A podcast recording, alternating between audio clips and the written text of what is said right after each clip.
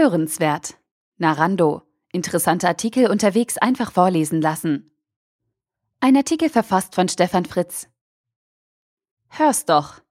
Die Plattform Narando macht Artikel von Blogs und Zeitschriften hörbar, vorgelesen von geschulten Sprechern. Was liegt also näher als das Gespräch von Stefan Fritz mit Christian Brandhorst, Mitgründer und Geschäftsführer von Narando, auch via Narando zur Verfügung zu stellen? Sie haben die Wahl. Christian, mit dem Namen Narando knüpft ihr ja an das lateinische narrare erzählen an. Jetzt erzähl du mal, wie funktioniert das für einen Publisher, seine Texte mit Narando vertonen zu lassen? Was hat er davon? Und was ist euer Geschäftsmodell?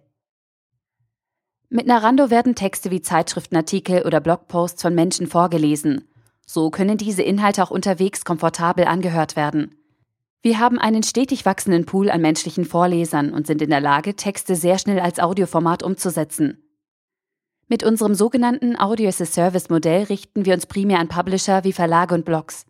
Diese schätzen die extrem schnelle, flexible und authentische Audioproduktion mit einer Vielfalt an echten menschlichen Stimmen.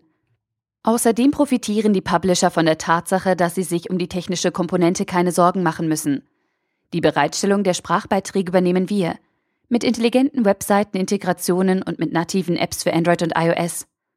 Außerdem haben wir ein simples Preismodell – die Publisher zahlen die produzierten Audiominuten und eine Grundgebühr für die Bereitstellung. Über die Vermarktung der Audioinhalte haben wir uns ebenfalls Gedanken gemacht. Wir bieten Werbepartnern die Möglichkeit, Pre-Roll-Spots vor Artikel zu schalten, welche zur Zielgruppe passen. Das war jetzt die Sicht auf die Seite der Content-Bereitsteller. Was ist denn der Nutzen für eure Nutzer? Und wie hebt ihr euch von euren Wettbewerbern ab? Die Idee zu Narando kam mir beim Pendeln während meiner Bachelorarbeit. Ich saß täglich längere Zeit im Auto und ärgerte mich, dass ich diese Zeit nicht sinnvoll nutzen konnte, wenn ich keine Lust auf Radio oder Musik hören hatte. Warum konnte man sich aktuelle Artikel nicht einfach anhören wie ein Hörbuch und so informiert bleiben? Heute können sich Leser einer Webseite, die mit Narando kooperiert, den geöffneten Textartikel direkt im Browser vorlesen lassen oder aber auf die Hörliste setzen. Diese kann dann via Smartphone auch komplett offline angehört werden, etwa im Auto oder beim Joggen. Das spart Zeit und ist komfortabel. Auch Menschen, für die Lesen aus irgendwelchen Gründen beschwerlich ist, profitieren von dieser Lösung. Da viele Verlage nicht nur online veröffentlichen, haben wir natürlich auch eine Lösung für Printobjekte.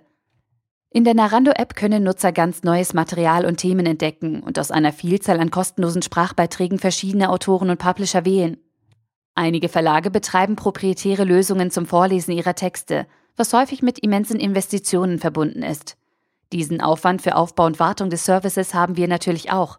Doch mit Narando haben auch solche Publisher die Möglichkeit, ihre Inhalte zu vertonen, für die es vorher zu komplex und aufwendig war. Als unser Wettbewerber werden dabei die Maschinen angesehen, die Texte automatisiert vorlesen.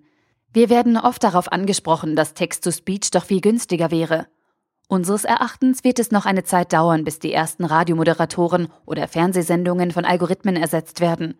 Für eine authentische Aussprache längerer Texte eignet sich Text-to-Speech noch lange nicht. Narando ist eine Hörplattform. Was bedeutet das genau? Welche Ebenen verbindet eure Plattform miteinander? Wir haben schon von Usern und Publishern gehört. Gibt es da noch weitere Plattformteilnehmer? Und wie könnt ihr damit skalieren? Der Plattformgedanke bedeutet ja, dass die Plattform Akteure von den verschiedenen Seiten zueinander bringt.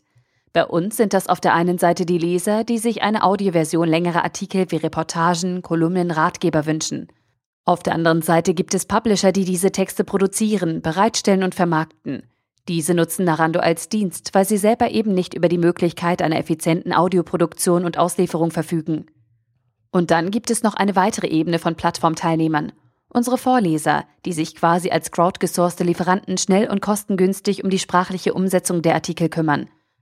Vorteil? Sie können sich komplett auf das Vorlesen konzentrieren und haben keinen Stress mit Auftragsakquise, Kommunikation mit dem Kunden oder Rechnungen schreiben.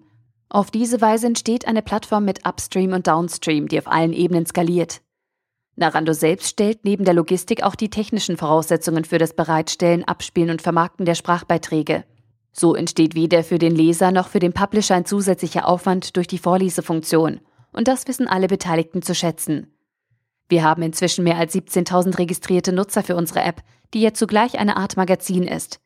Wie eben schon erwähnt, kann ich mir als User Beiträge aus unterschiedlichen Quellen nach Themengebieten anzeigen lassen und so ganz neue Publisher entdecken. Um die App zu nutzen, muss man übrigens nicht zwingend einen Account anlegen.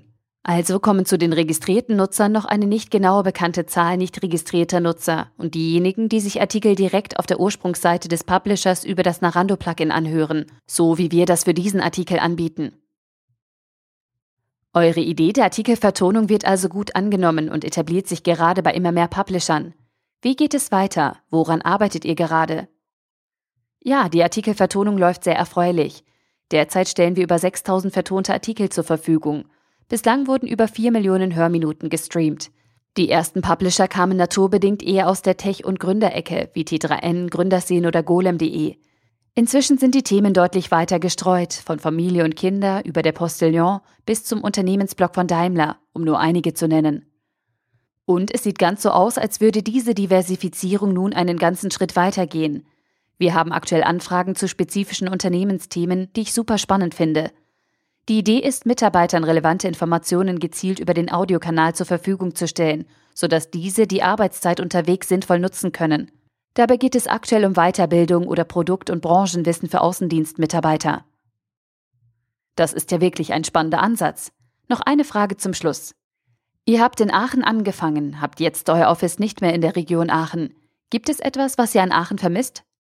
Ich selber habe Aachen ja während meines Studiums kennen und lieben gelernt. In dieser Zeit bin ich in die Aachener Gründerszene eingetaucht und habe viele wertvolle Kontakte aufbauen können. Das war eine tolle Erfahrung, die ich aus professioneller Sicht schon vermisse.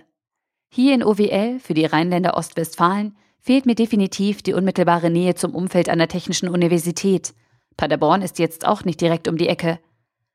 Der Grund, Aachen zu verlassen, lag an der Distanz zu Freundin und Familie – für mich als Familienmensch hat in dieser Hinsicht die Familie gewonnen. Der Artikel wurde gesprochen von Priya, Vorleserin bei Narando.